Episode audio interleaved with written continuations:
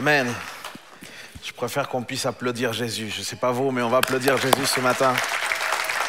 Il mérite vraiment tout l'honneur, la louange, la gloire. Je suis vraiment ravi de pouvoir vous retrouver. On donne ainsi la bienvenue à tous ceux qui vont nous regarder sur Internet. Merci pour cette fidélité. On est très heureux de pouvoir vivre l'Église ensemble. Je suis vraiment très très heureux de vous retrouver parce que je crois que le Seigneur euh, veut encore nous parler et vous êtes venus pour vous alimenter spirituellement et, j'ose croire que Dieu a déposé dans ma vie, dans ces quelques paroles, ce que Dieu veut nous interpeller. Et vous me connaissez, moi je parle des choses que parfois fâchent. et euh, je crois qu'aujourd'hui je vais fâcher encore quelques-uns. Mais euh, j'ai vraiment à cœur de, vous partager cela, ça a été fort dans mon cœur. Pendant cinq ans environ, il y a maintenant un an ou deux, une période de cinq ans, euh, j'ai eu la joie de voyager énormément en France. J'ai fait des milliers de kilomètres. Euh, c'était vraiment... Merci beaucoup. Tu l'es juste là? Merci beaucoup. Merci, pasteur. Tous mes hommages. Il a des jolies chaussures en plus. Pas aussi jolies que les miennes. Mais c'est vraiment... C'était mon anniversaire. Merci à tous ceux qui me l'ont souhaité. Il y a, donc je disais, pendant cinq ans, j'ai eu la joie de pouvoir voyager. Dieu m'a ouvert les portes de beaucoup d'endroits. Et j'ai visité euh, beaucoup, beaucoup d'endroits. par moment, je faisais en un week-end trois, quatre églises ou trois, quatre événements. Et je faisais des événements d'évangélisation, je le faisais au travers de la musique. Euh, et, je me suis rendu compte en fait que Dieu euh, bénissait ça. Et il le bénissait au travers de personnes qui donnaient leur vie à Dieu. Et on avait un minimum de 3, 4, voire 5 personnes que par événement se donnaient leur vie à Dieu. Et, c'est considérable parce qu'en une année, par exemple, j'ai fait 42 dates. Donc vous faites l'addition, ça commence à faire du monde. Et ça, euh, pendant 5 ans. et ça a été vraiment un temps incroyable pour moi de le vivre. Et j'étais vraiment, vraiment content de ça, à tel point que j'ai commencé à sentir, et je dois vous le confesser, une sorte d'orgueil, me disant que Seigneur, j'ai pu t'amener des centaines et des centaines. Alléluia. Mais vous savez, Dieu est Dieu. Et un jour, Dieu m'a confronté. Et il m'a dit, euh, en fait, euh, t'as rien fait, en fait. Hein. En fait, tu m'as rien amené du tout. Ces gens-là, c'est moi qui les ai ramenés à moi-même. Et, euh, et je me suis rendu compte surtout comment est-ce que dans la vie de ces personnes que moi je pensais, vous voyez, parce qu'ils étaient là, ils avaient pleuré avec moi. Et moi je pensais que c'était moi, vous voyez. Et, je voyais, et, quand je commençais à, j'ai questionné une ou deux, trois personnes de ceux qui avaient donné leur vie. Et en fait, ils me disaient non, mais en fait, euh, j'avais entendu parler de Jésus depuis que j'étais tout petit. Et là, je faisais ah d'accord. Et je me rendais compte qu'en fait, la conversion, le fait que les gens venaient à Jésus, c'était pas une personne qui vient te parler, c'était une vie, c'était une vie entière dans laquelle Dieu avait été intervenu au travers de tel ou tel, et parfois de façon totalement simple. C'était pas en disant oui, si tu te convertis pas, tu vas aller en enfer. C'était pas ça. C'était des gens qui étaient interpellés parfois par un style de vie d'une personne, etc. Et c'est comme ça que les gens se convertissaient. Et je pense que euh, c'est important de considérer ça. On est dans l'ère de des évangélistes un peu qu'on voit un peu partout dans les réseaux sociaux, etc. Il peut y avoir une sorte d'orgueil et, même une espèce de recherche de performance. Il faut que j'ai plus. Il faut que j'ai plus, plus ici, plus là-bas. Et, ça devient vraiment comme une sorte de performance personnelle et c'est super dangereux. C'est vraiment quelque chose qui peut nuire à, à, notre vie de disciple, à notre sincérité auprès de Dieu. Et moi, moi, je vous dis, mes frères et sœurs, faisons attention à ça. Faisons attention à ça. On est dans l'ère, comme je vous le dis, où tout est visible, les évangélistes sont de plus en plus visibles, mais attention à ceux qui croient que c'est grâce à eux que les gens se convertissent.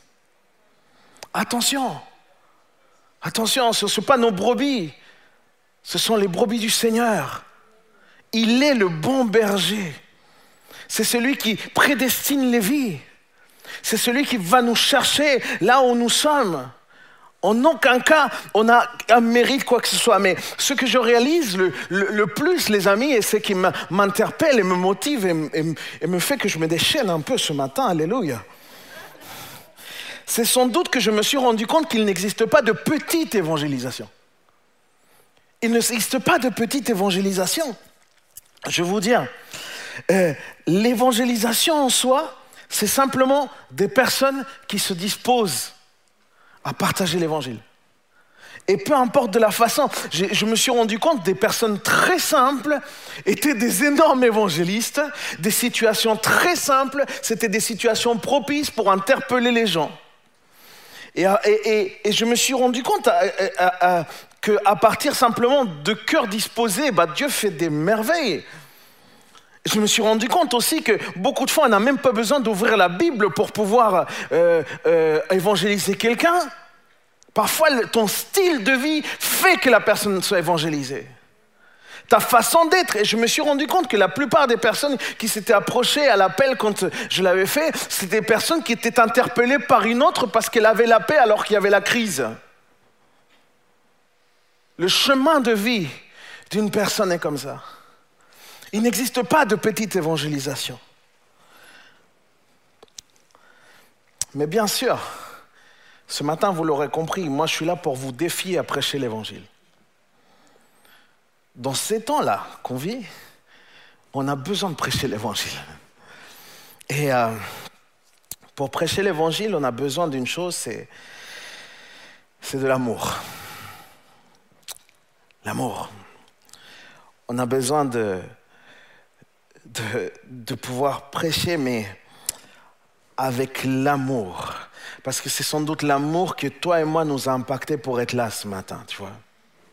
Et, je me suis rendu compte que c'est l'amour qui fait qu'on peut partager en fait notre réalité, qu'on peut partager notre témoignage, qu'on peut dire voilà Dieu m'a guéri, Dieu m'a transformé, Dieu a fait ce miracle alors que personne n'arrivait à le faire. C'est l'amour pour l'autre qui motive ça. L'amour est la clé pour moi. Et je n'ai pas la prétention de vous parler d'une nouvelle révélation 2020. Mais j'ai juste une chose à vous partager, c'est que sans la passion, on n'évangélise pas. Sans passion, on n'évangélise pas. Moi, je vous le dis, pour moi, avant de, devenir passionné, je, vous le dis, l'évangile, c'était une culture pour moi. J'avais grandi dans ça. Mon grand-père, pasteur, arrière-grand-père, pasteur, arrière-arrière-grand-père, pasteur. non, c'est pas jusqu'à là-bas, mais je viens d'une culture. Mais un jour, j'ai rencontré Jésus. Un jour, alors que j'étais dans une détresse profonde, j'ai rencontré Jésus. Un jour, alors que j'étais dans un gouffre émotionnel comme jamais, j'ai rencontré Jésus. Et Jésus a transformé mes larmes de tristesse en larmes de joie. Jésus a fait cela. J'étais un, adolescent complètement mal dans sa peau. J'étais en train de me chercher partout et j'ai ressenti l'amour de Dieu. Et c'est alors que j'ai compris ce qu'était la sécurité l'amour de Dieu, alors que je marchais effrayé dans la rue, alors que j'avais peur de tous, de tout le monde, de ce que les gens pouvaient dire ou pas. J'avais peur tout le temps. Et là, j'ai réalisé que celui qui avait créé l'univers, eh ben, c'était mon berger, c'était mon papa. Et ça, ça m'a complètement changé. C'est ça la rencontre avec le Christ. C'est ça la rencontre avec le Seigneur. Tu n'es plus le même. Tu réalises des choses que tu n'avais jamais réalisées. Je crois que dans cette salle, il y a une grande majorité de personnes qui ont déjà vécu ça, qui ont déjà vécu cette nouvelle naissance, cette nouvelle naissance. Mais ce qui se passe, les amis, c'est que avec le temps, on oublie, on peut oublier ce qui s'est passé dans cette nouvelle naissance. Ce qui, ce qui, ce qui est vraiment, c'était quoi le sujet de cette nouvelle naissance? On oublie avec le temps que cette rencontre, qui généralement s'est suivie d'un baptême, nous a donné la responsabilité aussi de partager l'évangile. On l'oublie. Et on préfère s'alimenter plutôt que donner à manger.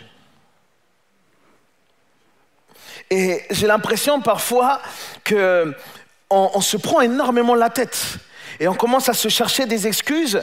Et on se dit, non, mais attends, j'ai pas assez de connaissances théologiques, j'ai pas assez de formation, je ne suis pas pasteur, je ne suis pas un responsable dans l'église.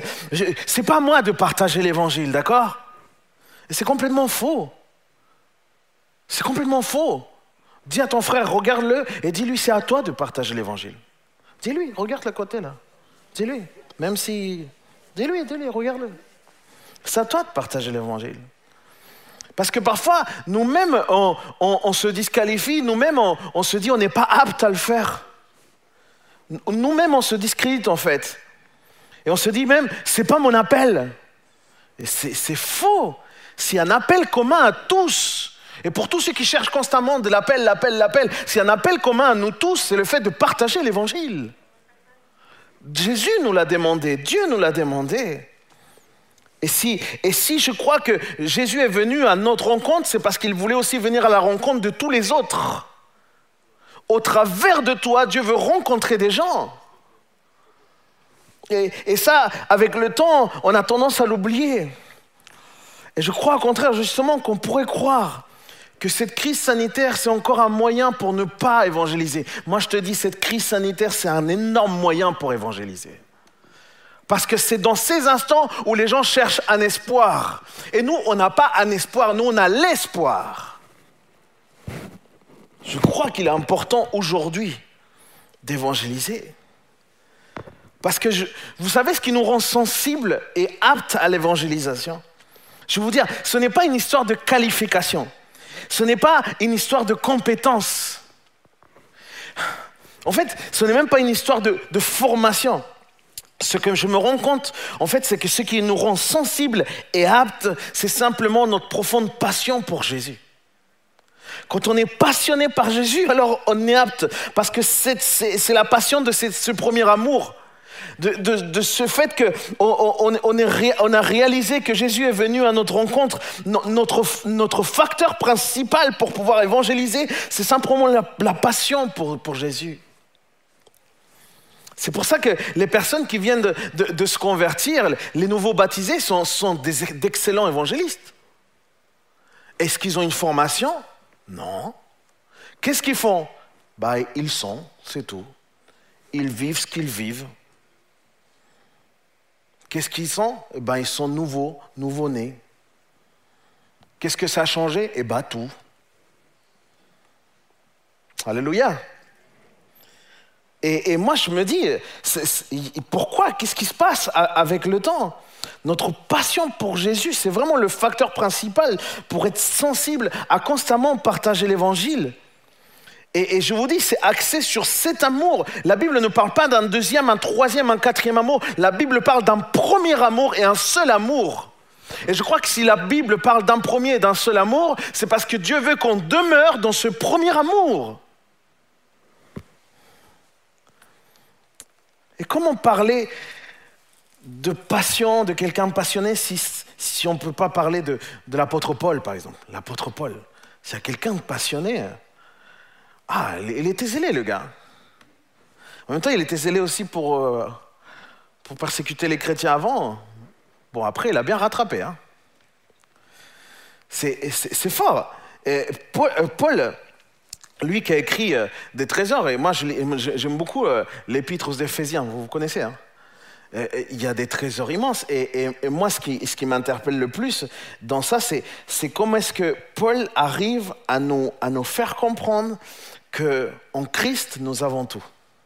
C'est ça le message principal. Vous voyez d'ailleurs l'expression en Christ répétée beaucoup de fois dans l'épître aux Éphésiens parce que c'est le point central. En Christ, on a absolument tout. Et, Paul parle aux Éphésiens. Et moi, je suis très interpellé, non pas par la façon dont il commence à parler aux Éphésiens, mais comme il finit sa lettre, comme il finit son épître. Pour que vous ne disiez, pour que vous ne disiez pas, pour, ne pas vous faire dire que je n'ouvre pas la parole quand je prêche. Ouvrez la parole. Éphésiens chapitre 6, 24. Non, parce qu'il y a toujours les légalistes. Il y a toujours ce que. Ah, le pasteur, il n'a même pas ouvert la parole. Éphésiens chapitre 6, verset 24. C'est très intéressant comme il finit. Les gens ne font pas attention à ça. Moi, j'aime bien faire attention aux trucs que les gens ne font pas attention. Ephésiens chapitre 6, verset 24. On pourrait croire que c'est une salutation classique, mais ce n'est pas une salutation classique. Il va dire que la grâce de Dieu soit avec tous ceux qui aiment notre Seigneur Jésus-Christ d'un amour inaltérable. Ok, vous avez peut-être une autre version. Moi, j'ai pris celle-là, c'est le sommaire.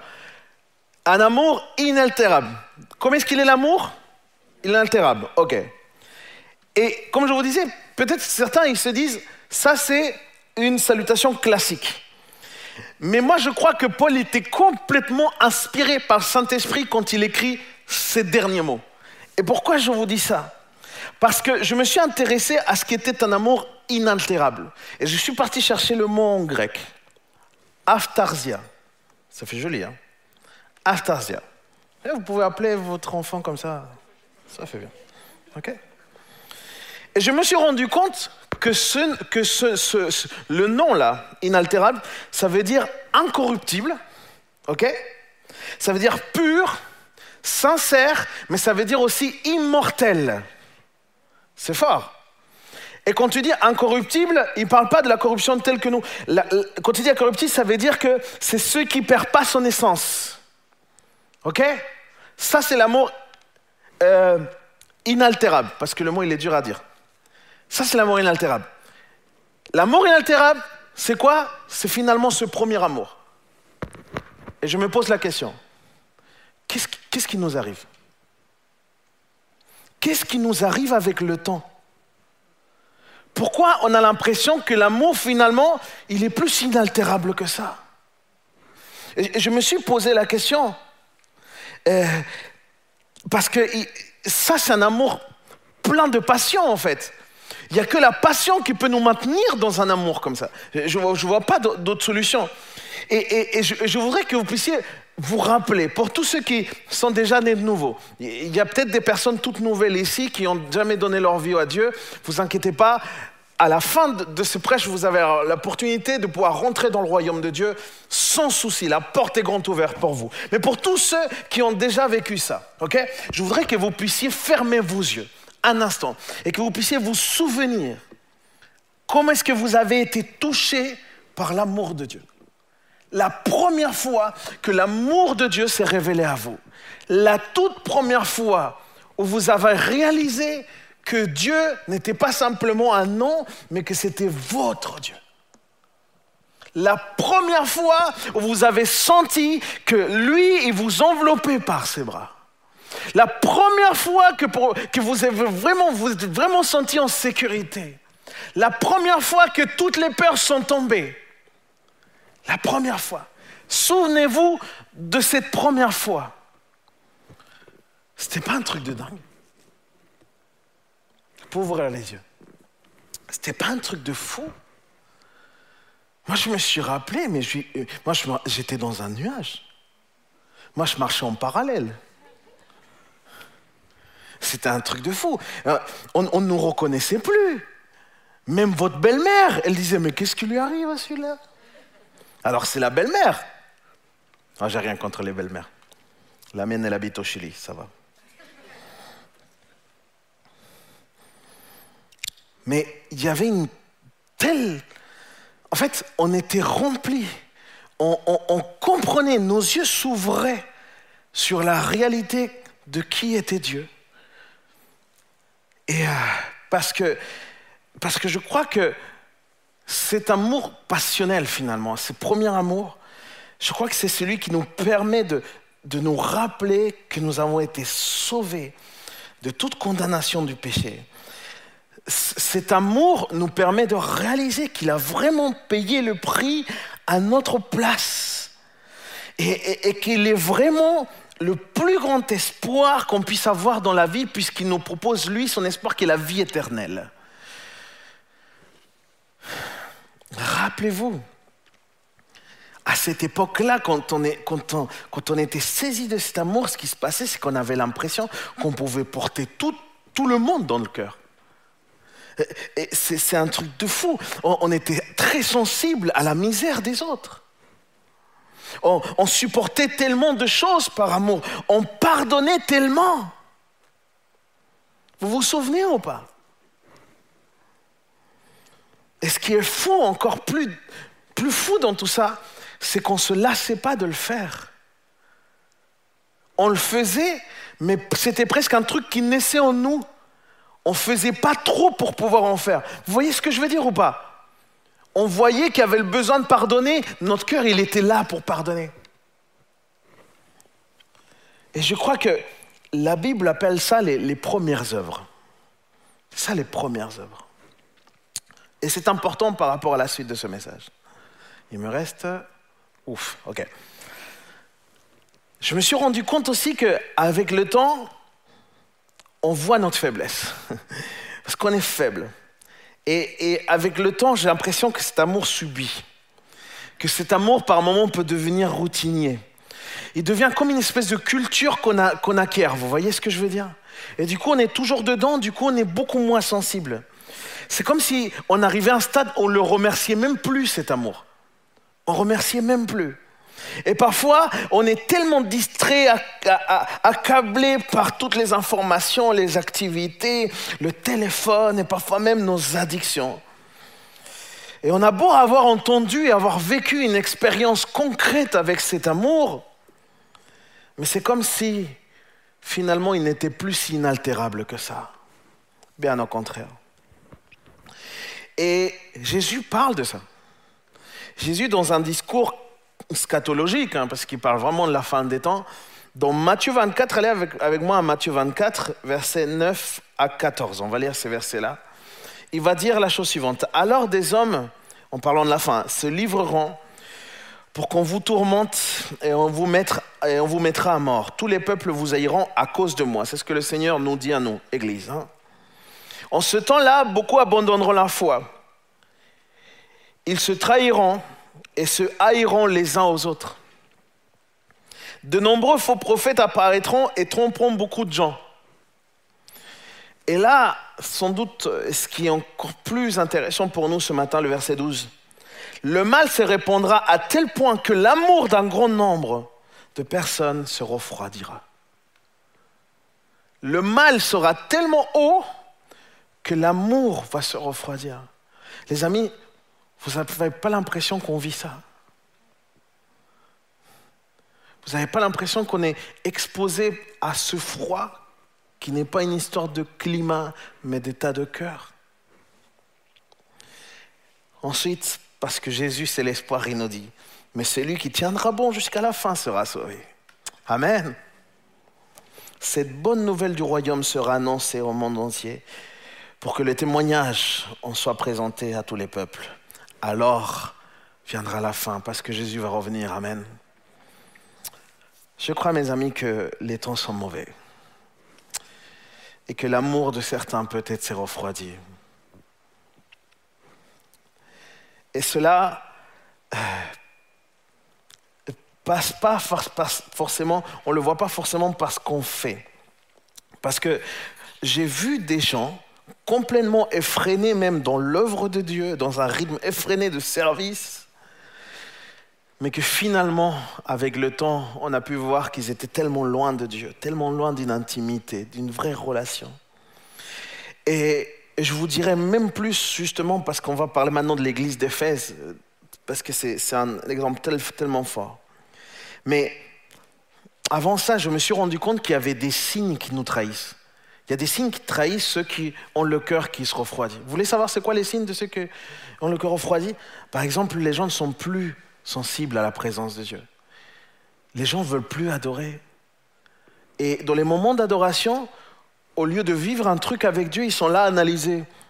Oh, le piano, il est un peu fort. Oh, c'est pas bien sonorisé aujourd'hui. Hein. Oh, à l'accueil, euh, c'était j'aurais voulu une meilleure place. Vous voyez ce que je veux dire? Il passe à côté d'un moment, de, rencontre avec Dieu. On devient des, critiques, des, personnes qui observent, des, analytiques. Et, le problème des analytiques, c'est qu'ils ne profitent plus de la manifestation de la présence de Dieu. C'est ça le problème. Et souviens-toi de ton premier amour. T'arrivais même à la porte, t'étais là en train d'adorer. T'écoutais deux notes, toi t'étais déjà là.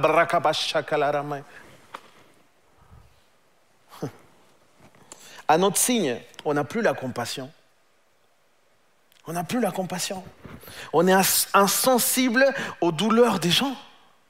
On est insensible. On devient quelque part fataliste. On n'a plus le cœur pour aider les autres. On ne se rend même pas compte que parfois euh, une simple parole ou un acte pourrait vraiment faire la différence dans, la situation de l'autre. On le voit même plus. À notre signe, c'est l'absence de, conviction de péché. parce qu'on on est, dans cette nature, on a des, moments comme ça où, on faillit, vous voyez ce que je veux dire? Mais une chose, c'est de revenir à Dieu, demander pardon à Dieu, et une autre, c'est de se dire, bah, ça fait tellement, de toute façon, une fois de plus, une fois de moins. On est plus sensible, on n'a plus cette conviction de péché. On, est, et, moi, ça, m'interpelle parce que aussi, beaucoup de ces gens qui demandent, est-ce que ça c'est péché? Est-ce que ça c'est péché? C'est comme s'ils cherchent dans la loi un moyen pour... Ah. J'ai déjà, déjà prêché sur ça. un autre signe que je peux vous donner pour un petit peu avancer, parce qu'on arrive vraiment à la fin du temps, c'est la perte de passion pour la famille de Dieu. On, perd la passion pour la famille, et pas simplement la famille de Dieu, mais même la famille dans le foyer. On commence, euh, c'est comme si tout devient routine, et il n'y a plus de, conversation, il n'y a plus de conversation profonde en tout cas. Et euh, c'est comme si ça nous intéresse plus vraiment de savoir ce qu'il y a dans le cœur de l'autre, ce que l'autre vit, comment pouvoir l'accompagner dans, cette saison en fait? Alors que la passion de, Dieu, la passion pour Jésus nous rend passionnés pour les autres en fait. Hein. Et je me rends compte qu'on peut se croire bon et fidèle chrétien tout en perdant la passion pour Dieu, en fait. Après avoir écrit ce que, euh, ce que Paul va, dire dans l'épître d'Éphèse qu'on a lu au début, euh, il, y a, une toute révélation nouvelle pour l'église d'Éphèse. Elle va être donnée à Jean. Et il va le dire dans l'Apocalypse. Il va dire dans l'Apocalypse 2. À chercher avec moi, on va lire ce texte. Apocalypse chapitre 2. 30 ans après environ le moment de, l'épître, 30 ans après on arrive sur l'Apocalypse euh, et, et, voilà ce que l'ange cette fois-ci, Dieu doit dire quelque chose à cette église d'Éphèse. malgré tout ce qu'ils ont appris, il doit leur dire quelque chose et voilà ce que l'ange dit à l'église d'Éphèse. De verset 1 à 7, il dit, à l'ange de l'église d'Éphèse qui écrit, voici ce que... voici ce qu'il dit, pardon. Celui qui tient les sept, les sept étoiles dans sa main droite et qui marche au milieu de cette chandelier d'or. Je connais ta conduite. Il y a une autre version qui dit, je connais tes œuvres. Ok? La peine que tu prends, ta persévérance, je sais que tu ne peux pas supporter les méchants. Tu as mis, tu es à l'épreuve, tu as mis à l'épreuve tous ceux qui se prétendent apôtres et qui ne le sont pas. Tu as décelé qu'ils mentent. Tu as de la persévérance, tu as souffert à cause de moi et tu ne t'es pas lassé. J'ai cependant un reproche.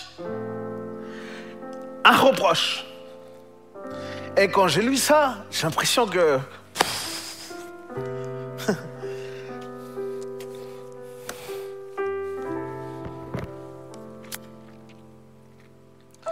tu as abandonné. Tu as abandonné l'amour que tu avais au début. Allons, rappelle-toi d'où tu es tombé. Change et reviens à ta conduite première. Sinon, je viendrai à toi et j'ôterai ton chandelier de sa place. Voici pourtant une chose en ta faveur. Tu détestes les œuvres des tout comme moi. Alors que celui qui a des oreilles entende ce que l'Esprit a dit aux églises. Au vainqueur, je donnerai à manger le fruit de l'arbre de la vie qui est dans le paradis de Dieu. Je connais tes œuvres. Et je fais une petite parenthèse, parce que parfois on se dit justement, j'œuvre, j'œuvre, j'œuvre. Mais, mais est-ce qu'on est en train de faire les œuvres que Dieu nous demande, ou est-ce qu'on est en train de faire nous des choses que nous on veut faire? Parce que je me rends compte d'une chose, les amis, c'est que les choses qui nous fatiguent, c'est pas tellement les choses que Dieu nous demande de faire, c'est les choses que nous on veut faire par nos propres moyens, par nos propres forces. Et, et c'est très dangereux par rapport au premier amour. Pourquoi? Parce que si on est épuisé, alors on se refroidit. Pourquoi Dieu insiste tant sur le repos? C'est parce que Dieu veut que notre cœur soit en feu.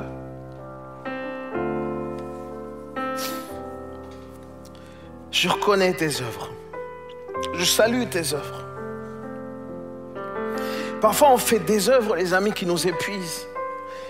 Parfois, on fait des choses, non, pour faire des mérites, pour montrer qu'on est capable de faire. Et parfois, on fait des choses même pour nous faire pardonner auprès de Dieu. Mais ce n'est pas ça que Dieu nous demande. Ça, c'est une vie épuisante. Et cet épuisement refroidit nos cœurs petit à petit. Ici, dans les textes, les œuvres sont bonnes. Dieu n'est pas contre les œuvres que l'église d'Éphèse a faites. Elles sont bonnes, il n'y en a aucun doute. Dieu même les salue, les, les approuve. Mais ce que Dieu reproche, c'est qu'il ne voit plus l'amour dans ses œuvres. Les œuvres sont faites pour Dieu, mais sans pour autant réaliser qu'elles sont faites pour lui en fait. On peut faire des choses. Et croyez-moi, il y a une différence entre les choses qu'on peut faire parce qu'elles doivent être faites et les choses qu'on fait par passion pour lui. Il y a une différence. Il y a une différence. Il y a une différence entre ces choses-là que Dieu nous demande et celles qu'on s'improvise à faire. Notre passion fait que nos œuvres soient une réponse à l'amour de Dieu. C'est notre passion qui fait ça. Et que ça ne soit pas simplement des obligations ou, des choses bonnes à faire. La, la passion fait toute la différence pour moi. Parce que là où il y a de l'amour, ça se ressent, les amis. L'église d'Éphèse faisait de belles choses. Et ce n'était pas simplement doctrinalement, ce n'était pas simplement qu'ils étaient attachés à la parole. Sûrement, ils faisaient des œuvres sociales étonnantes. C'était une église qui faisait la différence dans, dans leurs contemporains. C'est une église qui gênait la société parce qu'ils faisaient le bien. Mais Dieu leur dit, j'ai besoin de retrouver l'amour dans ce que tu fais. Parce que là où il y a de l'amour, il y a une différence, c'est que ça se ressent. Allez dans une maison où il y a une famille qui aime. Allez dans une maison où il y a une famille qui aime. Vous rentrez, vous sentez l'atmosphère, vous sentez, vous le voyez comme ils se parlent, vous voyez comme ils se regardent. Vous n'avez pas besoin d'avoir des personnes forcément expressives à dire je t'aime, je t'aime, je t'aime. Ça se voit, ça se ressent. Et peut-être que l'église d'Éphèse, les gens rentraient et ils ne ressentaient plus ça. Ils faisaient des choses bonnes, mais on ressentait plus cet amour. Mes amis, je suis là non pas pour nous décourager, mais pour nous dire, il est encore temps de revenir à cet amour. Parce que Jésus n'est pas encore revenu, alors il nous reste du temps pour revenir à cet amour, revenir à ce premier amour, pour cultiver cet amour. Peut-être que demain, ça sera trop tard, mais en tout cas aujourd'hui, je veux que Dieu remplisse mon cœur de passion pour lui. Comment est-ce que je reviens? Comment est-ce que je fais pour revenir? Eh bien, je reviens aux premières œuvres, tout simplement. Je reviens à cette façon d'être quand Dieu m'avait impacté. Quand Dieu m'a impacté, je me suis senti complètement libre. Et j'ai commencé à faire des choses naturellement. Je reviens vers ça. Je reviens à montrer l'amour à celui qui en manque. Je reviens à donner de l'espoir à, celui qui n'en a aucun. Mon ami, je tiens à dire ça à quelqu'un. Tu n'es pas pessimiste. Tu as un grand Dieu. Tu ne peux pas être pessimiste. Tu n'es pas vivre. Tu n'es pas fait pour vivre dans le chagrin parce que le Saint-Esprit est le consolateur. Tu n'es pas fait pour vivre dans la peur du lendemain parce qu'on a un bon berger.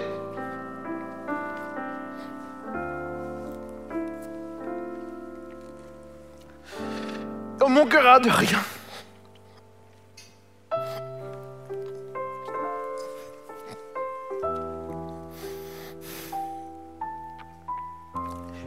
Et me dites pas que c'est émotionnel tout ça.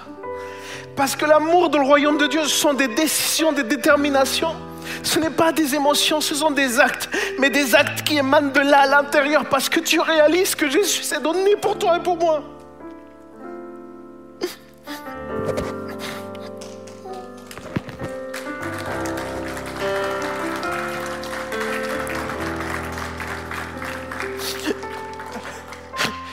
Alors laisse-moi encourager. Je vais finir avec ça. Lève-toi là où tu es. Laisse-moi t'encourager. Je vais t'encourager à partager la parole de Dieu.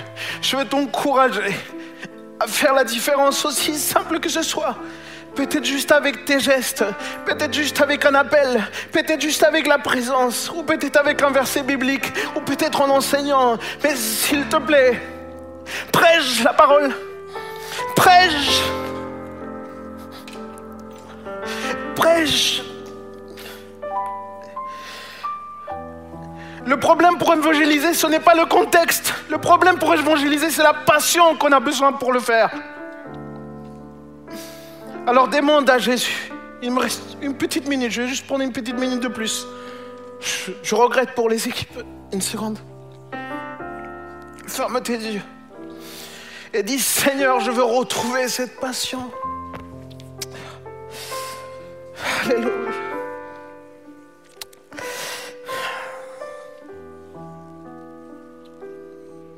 Laisse que Dieu te remplisse de passion.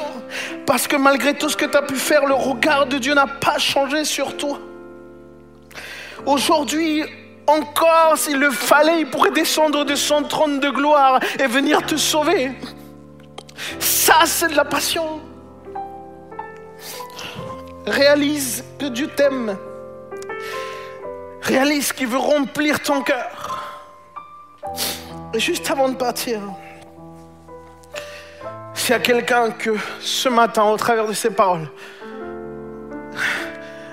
vient de faire un pas de plus ou de rencontrer Jésus, là où vous êtes, s'il vous plaît, levez votre main. S'il y a quelqu'un qui se dit aujourd'hui j'ai besoin de m'abandonner à Dieu, je ne l'ai jamais fait vraiment, je ne l'ai jamais fait avec conviction. Aujourd'hui j'ai ce besoin qui, qui, me surpasse, j'ai vraiment besoin de Jésus. Je veux que tu lèves ta main là où tu es s'il te plaît. Lève-la très haut que je puisse te voir, lève-la très haut. Alléluia, merci pour ces mains qui se lèvent. Amen, amen, amen. Amen. Dis au Seigneur, Jésus, aujourd'hui je te donne ma vie.